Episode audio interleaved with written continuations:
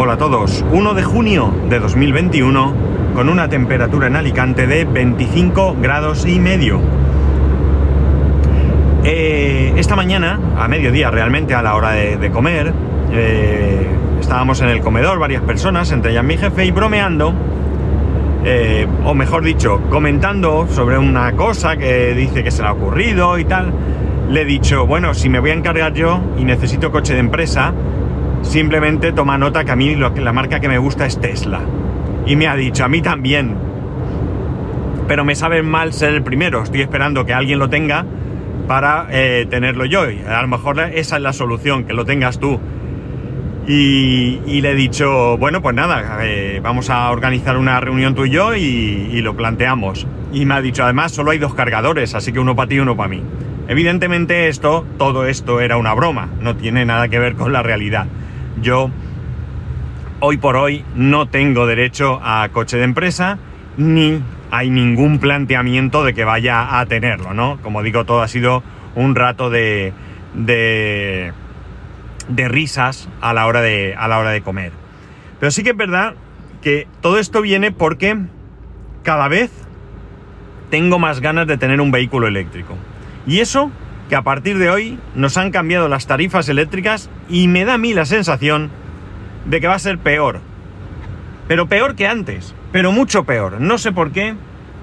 Me da a mí que esto no va a venir en beneficio nuestro, cuando realmente si lo pensamos suena bien.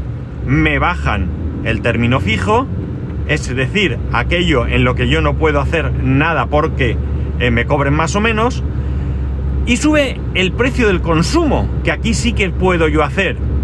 ¿Qué puedo hacer? Pues es evidente, ¿no? Consumir menos. Pero ya digo, me da la, impresión, a mí que esto tiene muy, muy mal color. Muy, muy mal color.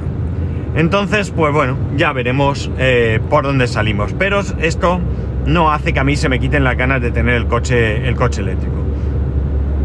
Si por otro lado tenemos en cuenta que mi amigo eh, que tiene un Tesla, eso sí, no hace más que mandar a través de un grupo de, Telegram en el que estamos eh, tres o cuatro, cuatro, con que cuatro, sí, cuatro personas, no hace más que mandar cosas relacionadas con, coches eléctricos, con cargadores, con mm, coches de hidrógeno, bueno, es decir, todo aquello que tiene que ver con no utilizar un vehículo que eh, utilice combustible fósil, ¿no?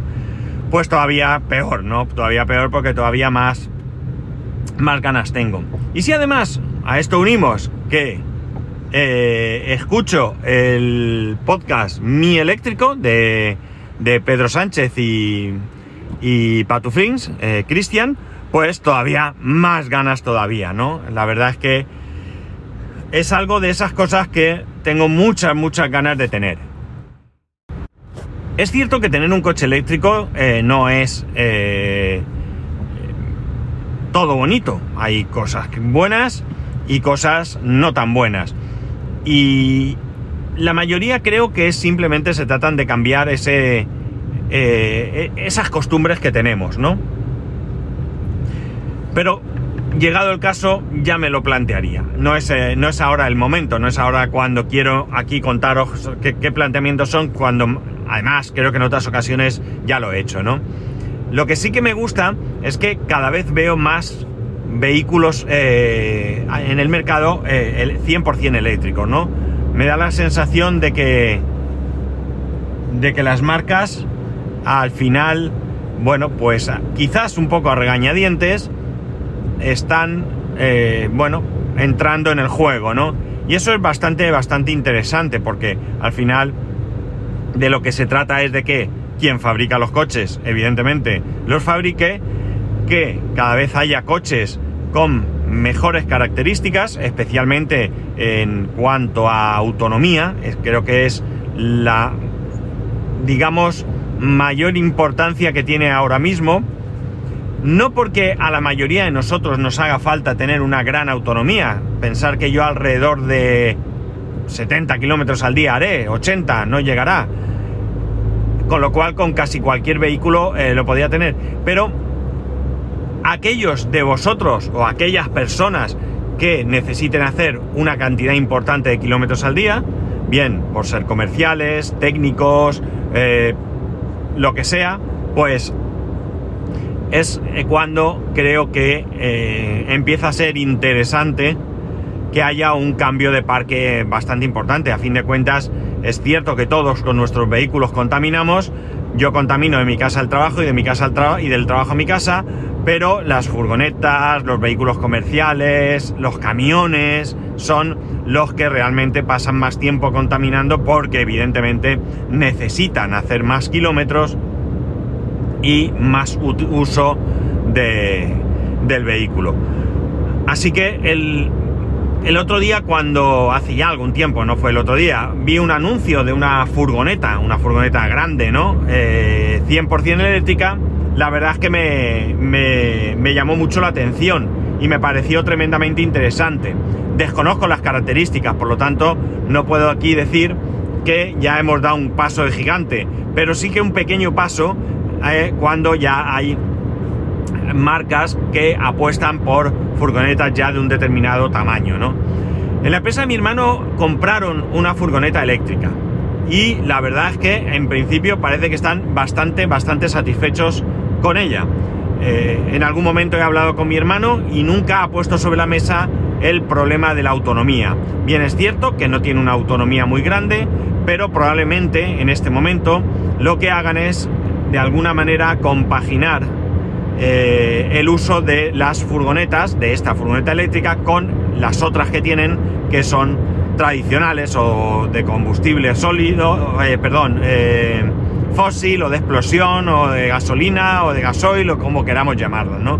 Quizás en el día a día, en los recorridos más o menos cortos, utilizan la furgoneta eléctrica o mejor dicho, quien conduce la furgoneta eléctrica es quien se encarga de esos trabajos y cuando tengan que hacer un recorrido mucho más largo, pues probablemente sí que ya se inclinen por hacerlo con una de las otras furgonetas.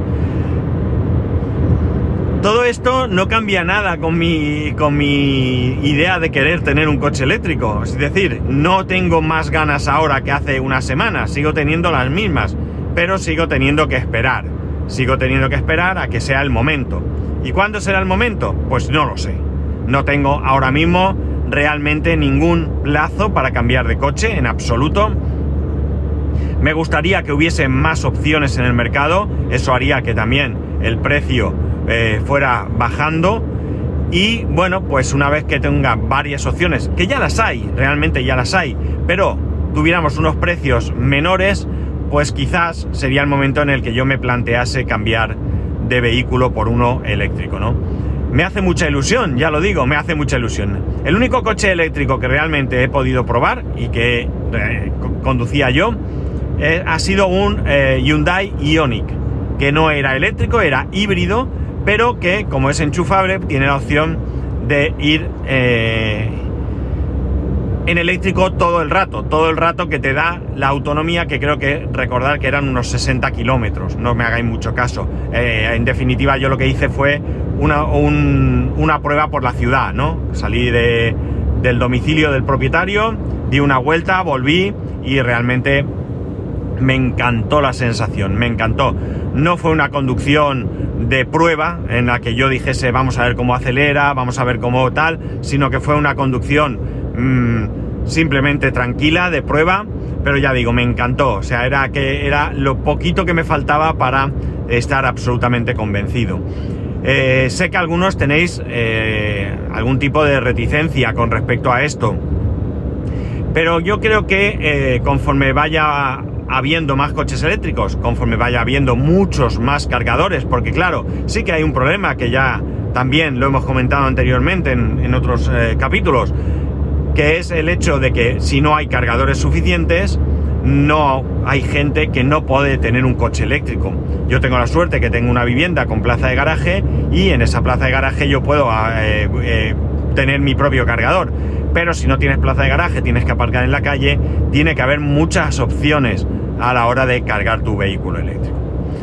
Pues nada, esto que de una broma, de una broma, pues me ha entrado aquí otra vez el gusanillo y me tengo que aguantar, porque ya digo, es que no es el momento. Pero me apetece mucho, me apetece mucho. Y además que también lo sabéis, porque también lo he dicho, que quizás el primer vehículo que tenga que sustituirse en mi casa no sea el mío, sino que sea el de mi mujer, que es el que tiene muchos años. Eh, digamos que esto es un podcast de lamentación, porque no puedo comprarme un coche eléctrico, pero, pero también un poco de reivindicación del vehículo eléctrico, ¿no? Voy a intentar siempre convenceros.